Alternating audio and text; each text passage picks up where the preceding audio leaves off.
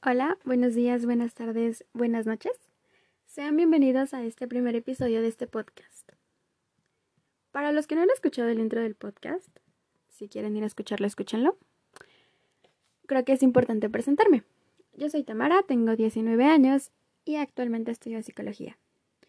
La idea de hacer este podcast comenzó porque quería que fuera como mi granito de arena para contribuir a la desestigmatización de todo ese tipo de temas que tienen que ver con la salud mental. Y también para hablar de muchos otros que están relacionados con la psicología y de verdad que son muy interesantes. Pero bueno, para este primer episodio, como ustedes ya lo vieron en el título, me gustaría hablar un poco acerca de lo que es la ansiedad.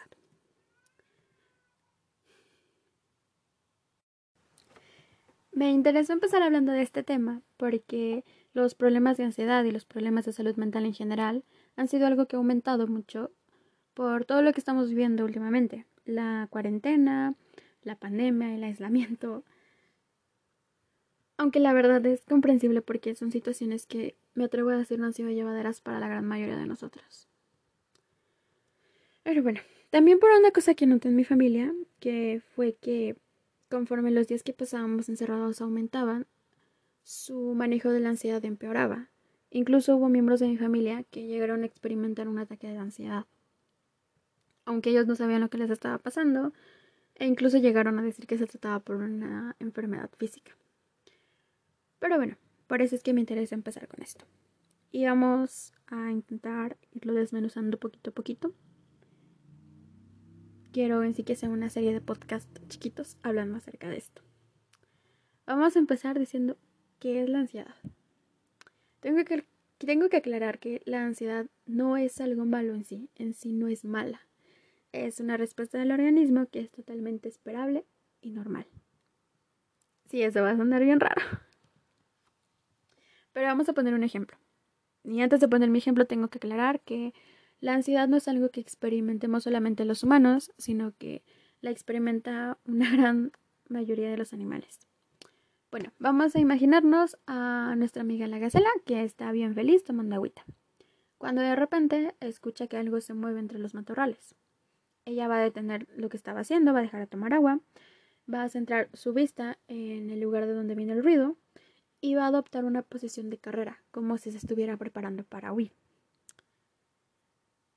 Igual van a pasar un montón de cosas en su organismo de las que ella no se va a percatar. Va a aumentar su presión sanguínea, va a aumentar su ritmo cardíaco, va a tensarse sus músculos, muchas cosas. Pero en general lo que está pasando es que está aumentando la, la activación de su organismo para prepararse para responder de una manera rápida y eficaz ante cualquier peligro. Ahora supongamos que entre los matorrales no sale algo peligroso, no sale nada, o sale algo que ya no considera peligroso. Ella va a volver a tomar agüita. Pero en cambio, si de entre los matorrales sale un león hambriento, ella va a comenzar a correr. Lo que sucede con la gacela es una respuesta de ansiedad, y si no la presentara, ya hubiera sido la cena del leoncito. Entonces, la ansiedad es una respuesta del organismo automática ante la presencia de una potencial amenaza. Es como la manera en que tu cuerpo te dice, hey, estate atento algo anda mal o algo puede pasar. Entonces experimentar ansiedad no es en sí algo malo, es una respuesta totalmente normal. Aunque claro, nosotros no vamos a estar como nuestra amiga la gacela, tomando agüita en la sabana, pero puede que experimentemos ansiedad ante otro tipo de amenazas, como puede ser un examen o una reunión de trabajo o cuando vamos caminando por una calle que vemos que está muy sola. Así pues. La ansiedad es la forma en que nuestro cuerpo nos dice, hey, estate atento, hay algo raro, algo pasa. Estate preparado, ya sea para huir de eso o para enfrentar eso. Bueno, aquí siento que tengo que diferenciar entre el miedo y la ansiedad. Igual los dos en sí no son una emoción mala, son algo que nos prepara, algo que nos hace actuar. Pero son reacciones distintas, aunque parezca que son iguales. Vamos a recurrir otra vez al poderosísimo ejemplo de nuestra amiga la gacela. Cuando la gacela escuchó que algo se movía entre los matorrales, en realidad ella no estaba asustada, porque lo que causó ese ruido pudo ser el viento o pudo ser cualquier cosa. pero era conveniente que estuviera preparada por si era un depredador. Ahora, supongamos que entre los matorrales sí salió un animal hambriento, un depredador hambriento. La gacela va a comenzar a correr. Eso ya no es una potencial amenaza, sino que es algo en concreto, un estímulo en concreto. Ahí la gacela ya estaba asustada. Entonces, la ansiedad es mientras existe esta como esa duda, como de que es que algo ando raro, algo puede pasar. Y el miedo es cuando ya está pasando, cuando ya hay algo en concreto. Por eso hay otra cosa que los distingue mucho, que es la duración de los mismos. Porque la ansiedad te puede mantener por un largo periodo de tiempo. O sea, mientras existe esa potencial amenaza, la ansiedad va a permanecer. Mientras que el miedo es una reacción breve ante un peligro en concreto. Entonces, si la gacela se aleja lo suficiente de su depredador, va a dejar de experimentar miedo, pero no va a dejar de experimentar ansiedad por un tiempo. Bueno, ahora, ya te hablé de esto, ya te hablé de cómo se diferencia la ansiedad del miedo y un poquito de lo que es. ¿Cuándo es un problema? ¿O por qué es que yo te digo que hay problemas de ansiedad si te digo que la ansiedad es una reacción normal? Bueno, vamos a imaginarnos ahora otro ejemplo, pero con un humanito. Vamos a pensar en un chico llamado Juan. A Juan le generan un montón de malestar algunas situaciones, como viajar en avión o conducir durante la noche. Son situaciones que suenan razonables, ¿no? Pero bueno, ¿qué hace que los miedos de Juan puedan considerarse un problema para él? Lo hace porque renunció a un ascenso de trabajo por la probabilidad de que en él le pidiesen viajar en avión, o porque no podía soportar la idea de viajar en avión o por otra ocasión en la que le cayó la noche mientras él manejaba en su coche. Ahí rimó. Pero bueno, terminó llamando a otra persona para que se llevara su coche a casa porque él no podía manejar. Se empezó a sentir muy mal, empezó a marearse y empezó a sentir que le faltaba el aire. Ahora imaginemos otro ejemplo con otra persona. Vamos a ponerle María. Por ejemplo, María es una chica a la que le temorizan un montón de cosas, como viajar en metro, usar el ascensor. Sé que existe una diferencia entre los miedos de María y los miedos de Juan, porque podemos pensar que los miedos de María son menos lógicos que los miedos de Juan, pero entre los dos existe un problema de ansiedad. ¿Por qué? Cuando la ansiedad se vuelve un problema. Bueno, la ansiedad se, se vuelve un problema, se vuelve patológica cuando su intensidad es excesiva cuando se presenta con una frecuencia con una frecuencia muy alta.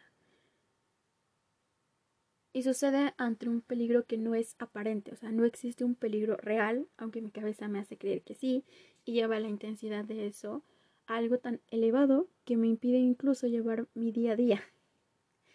Eso lo podemos identificar con Juan. Juan presenta una, una ansiedad que lo rebasa, que le impide pensar o actuar con normalidad. Y con María podemos ver el caso de la ansiedad o cuando, bueno, cuando la ansiedad se presenta de manera elevada ante una situación que no presenta un peligro en sí.